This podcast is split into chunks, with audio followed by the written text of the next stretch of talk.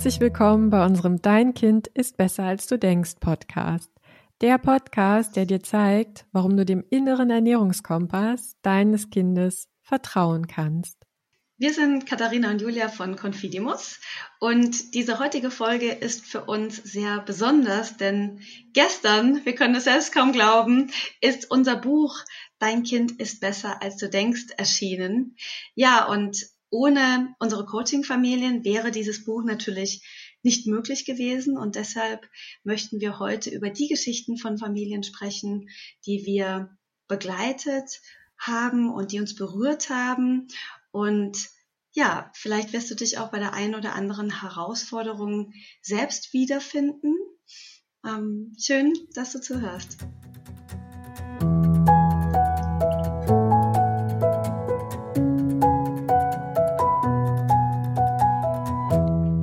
Wenn wir so zurückblicken auf den Anfang unserer Arbeit, aus dem ja dann auch unser Buch entstanden ist, dann ja, habe ich schon den Eindruck, wir haben schon eine ganz ordentliche Reise hinter uns. Und am Anfang, als wir ja ganz viel selbst gelernt haben, recherchiert haben, als wir unser Confidimus-Prinzip entwickelt haben, haben wir uns natürlich gefragt, ja, funktioniert das auch, was wir in den Familien machen und welche Erfahrungen werden wir mit den Familien sammeln? Und ja, wir sind einfach sehr froh und auch berührt über das alles, was wir jetzt erfahren haben, was wir gesehen haben. Und wir haben erkannt, dass sich das Confidimus-Prinzip in der Praxis bewährt hat. Und ja, die Familien waren nicht nur eine Bereicherung äh, für uns und für das Buch, sondern es ist natürlich auch so, dass wir sehr viel von den Familien gelernt haben. Sie haben auch uns bereichert und was für uns einfach wahnsinnig schön ist, dass wir sehen, dass wir Familien einfach nachhaltig helfen konnten. Was denkst du dazu, Julia? Ja, also das ist natürlich äh, absolut richtig, äh, was du sagst. Und wenn ich persönlich nochmal so zurückdenke an die Anfänge, dann war es ja tatsächlich so, dass wir im aller, aller, allerersten Schritt für uns selbst gespürt haben, es funktioniert irgendwie nicht mit Regeln, es funktioniert nicht mit Zuckerverboten in unseren eigenen Familien. Und da war immer irgendwie Sorge, Stress, da waren Machtkämpfe und der aller, allererste Schritt für uns war ja tatsächlich zu sagen, okay, wir kippen jetzt mal hier unsere Muster und wagen mal was Neues. Ne? Das, das heißt, bevor es das Confidimus-Prinzip so in dieser klaren Form gab, wie es das eben heute gibt, haben wir ja einfach selber erstmal viele Dinge ausprobiert. Ne? Und ich kann mich wirklich noch gut erinnern, wie wir so angefangen haben zu überlegen, okay, wie können wir das, was wir jetzt in unseren Familien gelernt, erfahren und gesehen haben, wie können wir das jetzt auch in andere Familien tragen? Und ich kann mich wirklich noch gut erinnern, wie ich dann so die ersten E-Mails an Experten geschickt habe, denn wir wollten ja auch erstmal so ein bisschen rausfinden, was würden tatsächlich auch Experten sagen zu unserem, zu unserem Ansatz, zu unserer Sicht auf das Thema Kinderernährung. Und ich kann mich wirklich noch gut erinnern, wie sehr wir uns gefreut haben, weil wir haben wirklich auch viele positive Rückmeldungen bekommen von Ernährungswissenschaftlern, von Ärzten, auch von Journalisten, die gesagt haben, ja, das ist wirklich eine gute Sache, die ihr da anpackt.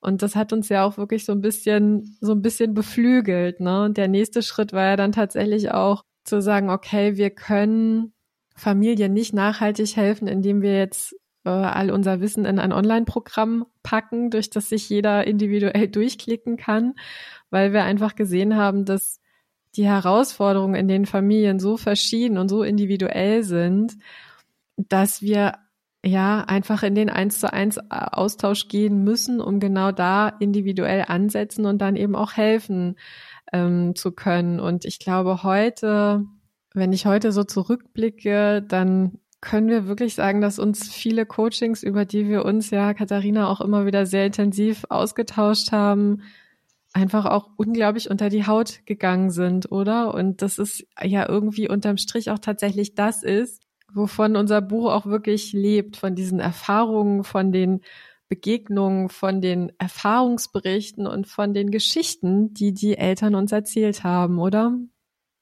Absolut. Und was für mich auch absolut nochmal so an Klarheit gewonnen hat, ist, dass es nie, also wir hatten es doch wirklich noch nie, dass es um ein kognitives Problem ging im Sinne von, ich weiß nicht, was gesunde oder ungesunde Ernährung ist. Und mhm. jetzt können wir das einfach mal kurz lösen, indem wir jetzt eine kurze ähm, Schulung bezüglich Nährwerten halten, sondern es ist einfach immer viel tiefgehender. Und vielleicht kann ich mal mit einem Beispiel starten von einem Coaching, das mir eben auch sehr unter die Haut gegangen ist. Da hatten wir, ja, ich kann schon sagen, die ganz klassische Herausforderung, oh Gott, mein Kind isst zu viel. Ich habe Angst, dass mein Kind übergewichtig wird oder noch übergewichtiger wird.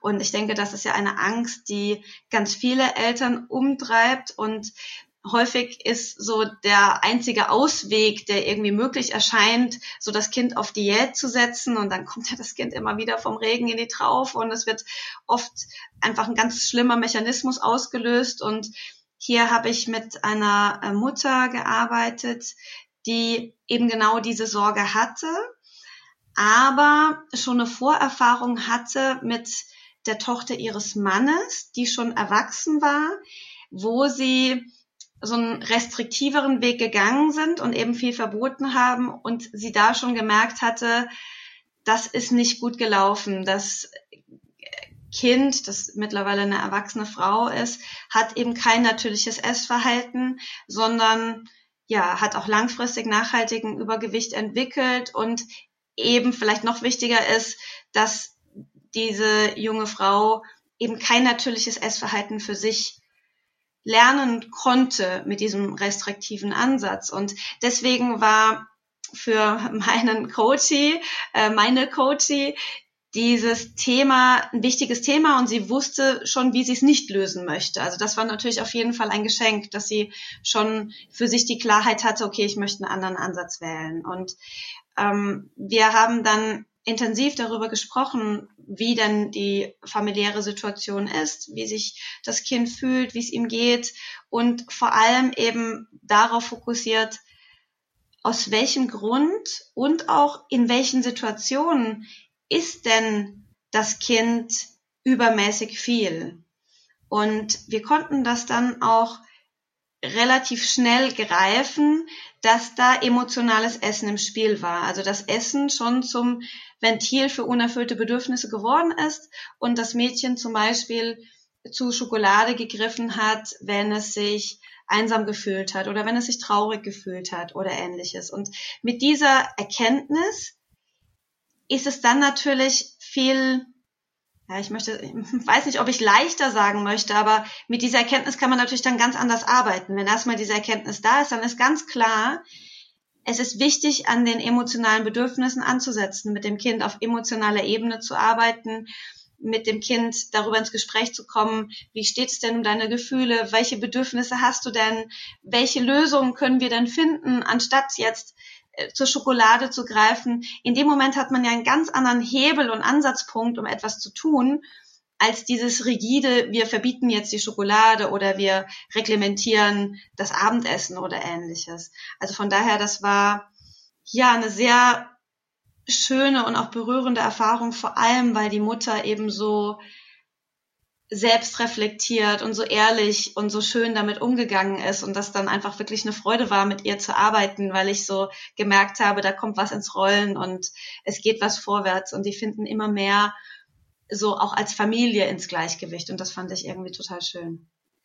Ja, das glaube ich dir sofort. Ähm, vor allem, ja, das ist wirklich, es hilft wirklich, wenn Eltern ins Coaching kommen und sagen, ja, ich habe gemerkt, das funktioniert irgendwie nicht. Ne? Also mit den Regeln, mit Kontrolle kommen wir nicht weiter. Und ich finde, es ist auch ganz klar geworden bei dem, was du gesagt hast, ähm, dass natürlich auch Kontrolle an so einer Stelle, wenn ein Kind zum emotionalen Essen neigt, ja auch der völlig falsche Weg ist, ja, weil wir natürlich über die Kontrolle das Kind eben nicht bei den wahren Bedürfnissen abholen, weil wir das eigentliche Problem natürlich nicht lösen, indem wir dann Schokolade verbieten. Aber wir lösen das, das eigentliche Problem, wenn wir mit dem Kind darüber sprechen, warum bist du traurig? Was fehlt dir? Ja, ähm, wie können wir dir helfen? wie können wir dieses Problem lösen? Das ist ja im Grunde genau der richtige, lösungsorientierte Ansatz, den es da braucht an der Stelle. Jetzt hatte ich ja bei dieser speziellen äh, Familie die Situation, dass das Kind zu viel gegessen hat in der Wahrnehmung der Mutter und da die Angst da war, dass das Kind übergewichtig wird. Wir haben aber die Erfahrung gemacht, dass es nicht minder belastend ist für eine Familie, wenn eigentlich eine umgekehrte Situation gegeben ist, nämlich wenn Eltern die Sorge haben, dass ihre Kinder zu wenig essen. Hm, genau.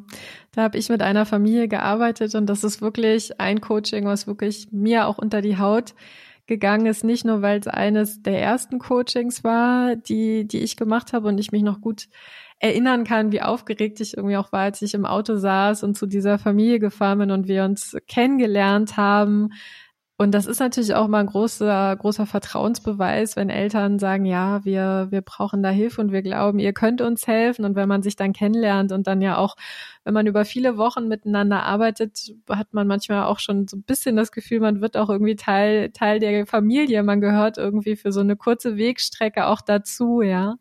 Und bei dieser Familie war es tatsächlich so, dass sie äh, Zwillinge hatten, zwei Mädchen, die äh, zu früh auf die Welt gekommen sind, also äh, Frühgeburten und die über eine lange Zeit über eine Sonde ernährt wurden. Das war damals medizinisch nötig ähm, und, äh, und wichtig für die Kinder, hat natürlich aber auch dazu beigetragen, dass sie ähm, natürlich so dieses Hunger-Sättigungsempfinden, was die Babys ja ganz klar spüren, nicht so ausbilden konnten, weil sie natürlich zu einer vorgegebenen Zeit immer wieder über die Sonde mit Nahrung versorgt wurden. Das heißt, dieser Impuls, ich spüre Hunger, ich fange an zu weinen, meine Mutter reagiert darauf und ich bekomme dann etwas zu trinken. Das war eben in den ersten Monaten äh, hier nicht der Fall. Und die Familie äh, ist dann ja, nach vielen Wochen, die die Kinder im Krankenhaus verbracht haben, nach Hause entlassen worden. Und man hat der Mutter da schon auch so ein bisschen Druck gemacht im Sinne von, ja, sie sind jetzt eben dafür verantwortlich, dass ihre Kinder gut essen, dass sie genug essen.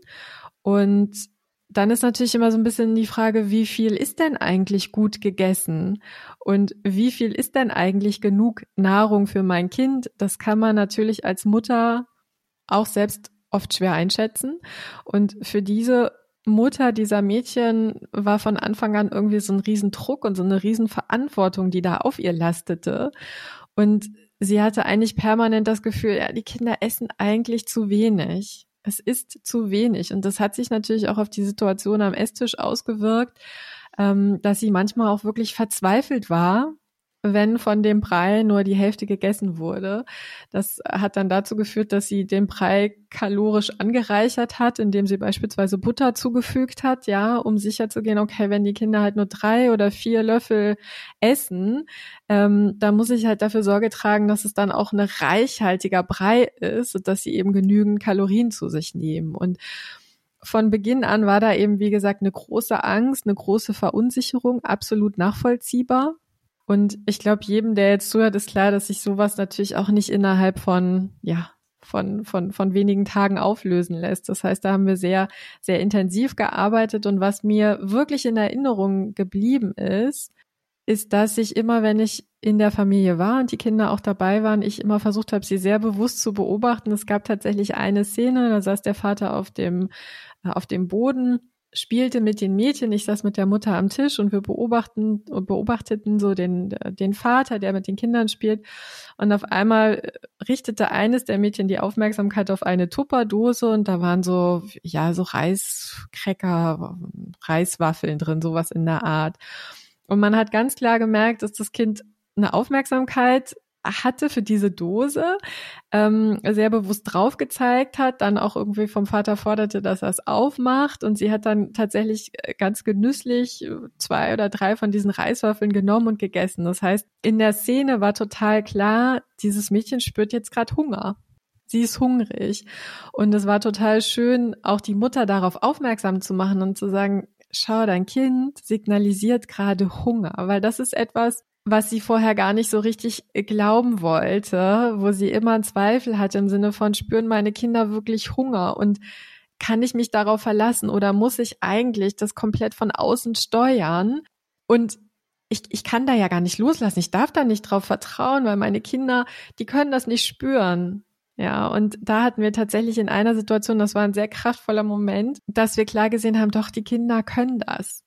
Die Kinder können die Sättigung spüren. Und das ist natürlich dann auch so der Punkt, an dem man weitergehen kann auf diesem Weg, weil dann kann irgendwann das Loslassen stattfinden. Dann kann irgendwann Vertrauen stattfinden. Dann kann man irgendwann Vertrauen schenken. Ja, wenn man sieht, okay, die Kinder spüren Hunger. Und das war wirklich ein sehr ja, ein sehr, sehr schöner Moment. Und äh, ja, im Buch äh, wird auch diese Geschichte der, der Eltern tatsächlich auch noch ein bisschen weiter erzählt äh, und aufgelöst. Ähm, aber es war auf jeden Fall eine sehr schöne Reise äh, mit dieser Familie. Ja. Ja, das, das klingt wirklich sehr, sehr schön und bewegend. Und wir haben ja jetzt gerade schon mal das Beispiel angesprochen, so mein Kind ist zu viel, dann so mein Kind ist zu wenig oder ich habe die Sorge, dass es zu wenig ist. Und ich glaube, auch einer der Klassiker wahrscheinlich in ganz vielen Familien ist diese Sorge, mein Kind ist zu ungesund. Und ich glaube, da hast du auch ein schönes Beispiel noch mitgebracht. Ne? Ja, genau. Da habe ich tatsächlich auch ein Beispiel ähm, einer Familie, die hatten eine Tochter, die war vier Jahre alt, als wir uns kennengelernt haben. Und da war beispielsweise, da gab es viele Herausforderungen. Eine war zum Beispiel, dass sie kein Brot essen möchte. Ähm, wir wissen ja heute, ähm, dass es tatsächlich viele Kinder gibt, die äh, das Brot lieber also weglassen, ja. Wenn die Brotdose wieder nach Hause kommt, dann ist die Wurst weggegessen oder der Käse, aber das Brot liegt noch drin. Ne? Das hat die Mutter unglaublich unter Druck gesetzt, weil man ihr da auch Druck gemacht hat, vor allem in der in der Kita. Wieso isst ihr Kind kein Brot? Das kann doch nicht sein. Und zum anderen gab es eine Herausforderung, die die Mutter noch mehr beschäftigt hat oder die Eltern, nämlich dass das Kind einen sehr, sehr hohen Bedarf an Milch hatte. Also mit vier Jahren tatsächlich im Schnitt ein Liter äh, Kuhmilch getrunken hat und darüber hinaus jetzt wenig Präferenz gezeigt hat für Obst, für Gemüse, für Brot, also für so klassische Dinge, die Kinder sonst ja eigentlich gerne essen, also eine Banane oder ein Apfel oder wie auch immer, ja. Und das hat die Mutter schon extrem unter Druck gesetzt, weil sie eben auch oft von anderen Eltern gehört hat, was ist denn dein Kind dann noch, wenn sie kein Brot isst und kein, kein Obst isst und gar kein Gemüse isst? Die kann sich doch nicht nur von Milch und Süßigkeiten ernähren. Also man kann sich irgendwie vorstellen, wie sich die Mutter da gefühlt hat in dieser Situation. Und grundsätzlich, Katharina, gehen wir ja immer von dem Prinzip aus, der Körper weiß schon, was er braucht. Ne? Das heißt, in der ersten Annahme habe ich erstmal gedacht, okay, wenn das Kind so einen hohen Bedarf nach Milch hat, wird es schon einen körperlichen Grund haben. Dann sind wir genauer hingegangen und haben uns die Familiensituation mal angeschaut und dann relativ schnell festgestellt, dass dieses Milchtrinken für das Mädchen, also sie hat morgens angefangen, sie ist aufgestanden und so das Milchtrinken gehörte zu so einem Ritual. Sie hat das dann tatsächlich auch aus so einer so einer ja Nuckelflasche ähm, noch bekommen und hat nach dem Aufstehen sich so aufs Sofa gekuschelt, ein bisschen Fernsehen geguckt und ihre Milch getrunken. Und in dem Moment, in dem wir angefangen haben zu sagen, okay, wir lösen jetzt mal das Milchtrinken von diesem Ruhe-Gewohnheitsbedürfnis, ja, ähm, und schränken die Milch gar nicht ein, sondern sagen einfach dem Mädchen, okay, natürlich, du kannst weiterhin deine Milch trinken, aber du bekommst sie aus einem Glas und du trinkst die Milch bitte am Tisch, ja. Hat sich, und das finde ich in der Rückschau immer noch völlig faszinierend, ab Tag eins dieses dieses Verlangen nach Milch eingestellt, ähm, so dass die Mutter nach einer Woche gesagt hat, ja, ich habe jetzt irgendwie einen Liter Milch wegkippen müssen, ähm, weil sie am Tisch saß und gesagt hat, ich möchte gar keine Milch, ich möchte Wasser. Das heißt, wir haben ganz schnell, ganz klar gesehen, das Milchtrinken war verknüpft mit, mit Ruhe, mit Geborgenheit, mit ich kusche mich aufs Sofa. Es war ein Ritual, es war zu einer Gewohnheit geworden, die aber gar nichts mehr mit dem körperlichen Bedürfnis nach der Milch zu tun hatte, sondern die Milch hat da, und da knüpfe ich jetzt so ein bisschen an an das, was du vorhin gesagt hast, also die Milch ist da zum Ventil für emotionale Bedürfnisse geworden, nämlich ich, ich brauche jetzt irgendwie Ruhe und das ist jetzt so mein Moment, in dem ich abschalten kann. Sie hat beispielsweise auch nach der Kita, war es für sie ein festes Ritual, nach Hause zu kommen, sich aufs Sofa zu setzen und diese Milch dann, dann zu trinken. Und ich finde, das ist ein schönes Beispiel dafür, was passiert oder was das für eine Auswirkung hat, wenn man solche Gewohnheiten erkennt und auflöst und dann sieht, okay, auf körperlicher Ebene sind eigentlich ganz andere Dinge gefragt, nämlich ich möchte jetzt Wasser trinken und das war auch für die Eltern genauso wie für mich völlig überraschend. Ähm, aber wie wichtig es ist und äh, dass wir da hinschauen, dass wir uns diese Gewohnheiten anschauen und der Kinderarzt abschließend hat halt der Mutter gesagt, ja, es ist doch ganz klar, also das ist viel zu viel Milch für ein Kind in dem Alter, müssen sie verbieten. Kriegt sie halt nur noch 200 Milliliter am Tag. Ja. Und natürlich hatte die Mutter das, bevor sie uns kennenlernte, auch schon probiert, mit dem Ergebnis, dass das Kind in Tränen ausgebrochen ist regelmäßig, weil sie ihre Milch wollte. Aber nicht, weil der Körper danach verlangt hat, sondern weil es zu einem Ritual geworden war. Ja, Wahnsinn, ne? Ich glaube, was wir tatsächlich für uns so festhalten können, egal wie die Herausforderung ist, es ist immer wichtig, hinter das Offensichtliche erstmal zu schauen. Also ich habe so das Gefühl, dass wir schon gesellschaftlich so geprägt sind, das Kind möchte Milch, wir erachten das als zu viel, also Deckel drauf Milch verbieten. Das Kind ist genau. zu viel, es ist zu viel Schokolade, also Deckel drauf Schokolade verbieten. Das Kind ist zu wenig, äh, also äh, ermuntern und motivieren, jetzt irgendwie mehr zu essen. Das ist aber irgendwie nur diese Ebene, die man offensichtlicherweise im ersten Schritt sehen kann. Und wir stellen eigentlich fest, dass es immer diese Ebene dahinter geht, um die es wirklich geht. so, und zwar, was ist eigentlich hier gerade aus der Balance gekommen? Ist es etwas Körperliches, was aus der Balance ist, oder ist es was Seelisches, was aus der Balance ist? Und wenn wir es schaffen, diese körperliche und seelische Balance herzustellen, dann löst sich das vordergründige Problem eigentlich automatisch. Ne? Und ich glaube, das ist vielleicht auch das, was wir jetzt erstmal soweit als Tipp vielleicht auch geben können.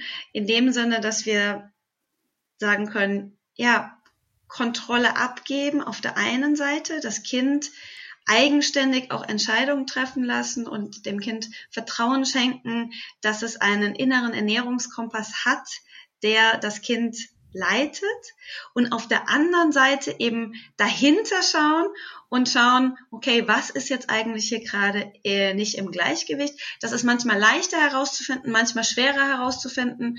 Wir merken natürlich auch, dass die Coachings, die wir machen, das sind meistens die äh, Familien, wo es vielleicht die Familie alleine nicht schafft, das so gut herauszufinden, wo es dann hilfreich ist, ja, Hilfe in Anspruch zu nehmen oder Unterstützung in Anspruch zu nehmen.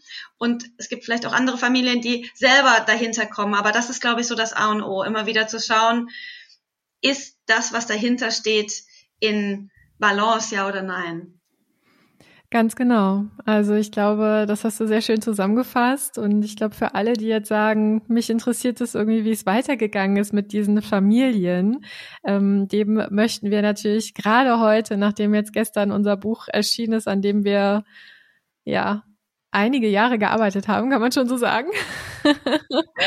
ähm, ja, nicht die ganze Zeit, aber immer wieder. Ne? Es war schon ein langer Prozess jetzt. Ja, es hat uns wirklich äh, jetzt äh, ja Jahre tatsächlich begleitet. Ne? Nee, das ist schon richtig, wie du sagst, nicht immer jeden Tag acht Stunden lang. Ähm, aber ja, so ein Buch tatsächlich auf den Weg zu bringen, von der ersten Idee bis zum fertigen Manuskript, das war schon äh, ja für uns auch echt eine eine unglaubliche Reise. Ich glaube, so kann man das zusammenfassen. Ne? Ähm, und all diese Familienbeispiele, über die wir jetzt heute so kurz gesprochen haben, sind natürlich noch sehr viel ausführlicher im Buch auch beschrieben und äh, darüber hinaus aber auch noch viele Berichte von anderen Eltern, auch Berichte von Menschen, die mit uns arbeiten, die uns auch ihre eigene Geschichte erzählt haben, denn jeder hat ja selber auch eine Geschichte zum Thema Ernährung. Also es ist ja leider im Moment noch so, dass man eher weniger Menschen trifft, die sagen, ach nö, ich esse, was mir schmeckt und damit geht's mir gut. Und das habe ich schon immer so gemacht, ja, sondern wir alle haben ja in unserer Kindheit Muster mitbekommen, der Teller wird leer gegessen, ja, das ist ja so das, was man ganz häufig hört. Oder es wird immer gefrühstückt oder die Sonne scheint morgen, du hast gut gegessen und so weiter. Das heißt, wir alle haben ja bestimmte Dinge verinnerlicht. Und ich glaube, es ist wichtig, diese Dinge mal anzuschauen und auch zu überlegen, was davon ist eigentlich wirklich gut und richtig, was ich an meine Kinder weitergebe. Oder lohnt es sich hier tatsächlich Kontrolle abzugeben und eben nicht immer einfach so reflexartig den Deckel drauf zu geben, so wie du es eben gesagt hast, zu viel Milch, dann eben Milch verbieten, ja, weil das ist ganz oft und das ist wirklich was, was das Buch uns einfach jetzt auch, auch zeigt und all die Erfahrungsberichte, die wir zusammengetragen haben, in aller Regel nicht der beste Weg, um Kindern ein unbeschwertes und natürliches Essverhalten zu, zu ermöglichen.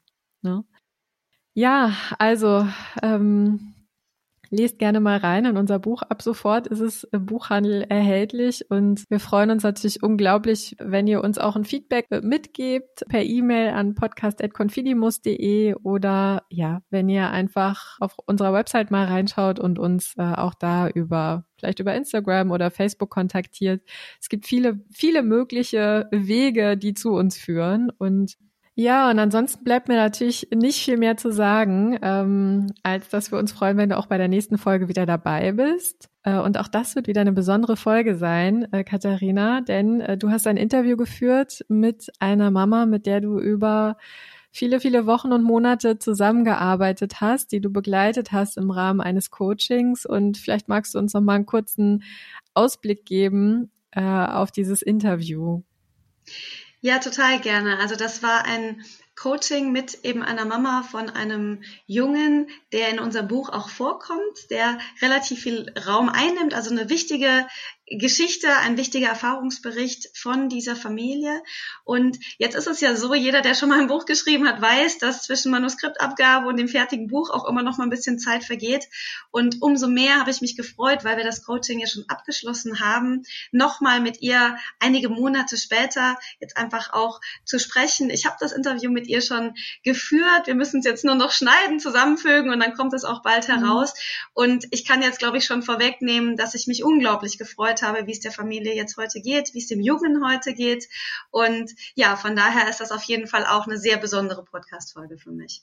Total schön. Ich freue mich sehr drauf, ähm, weil ja, genauso wie du sagst, für uns ist das natürlich immer spannend und es gibt viele Familien, zu denen wir tatsächlich auch den Kontakt halten, die immer mal wieder sagen, hey, uns geht's irgendwie gut oder hey, wir stehen hier vielleicht doch noch vor einer Herausforderung. Und das bereichert uns einfach ungemein, da auch diesen Kontakt zu halten zu den Familien und zu wissen, okay, da hat sich nachhaltig etwas verändert, denn das ist ja das, weshalb wir angetreten sind. Und das ist ja auch genau diese Erfahrung, die wir in unseren eigenen Familien gemacht haben. Und genau diese Erfahrung hat ja dann auch den Anstoß gegeben, Confidi muss ins Leben zu rufen und anderen zu helfen. Insofern, ja, ich freue mich sehr auf das Interview und ähm, bis dahin sagen wir wie immer, mach es gut und nicht vergessen, dein Kind ist besser, als du denkst.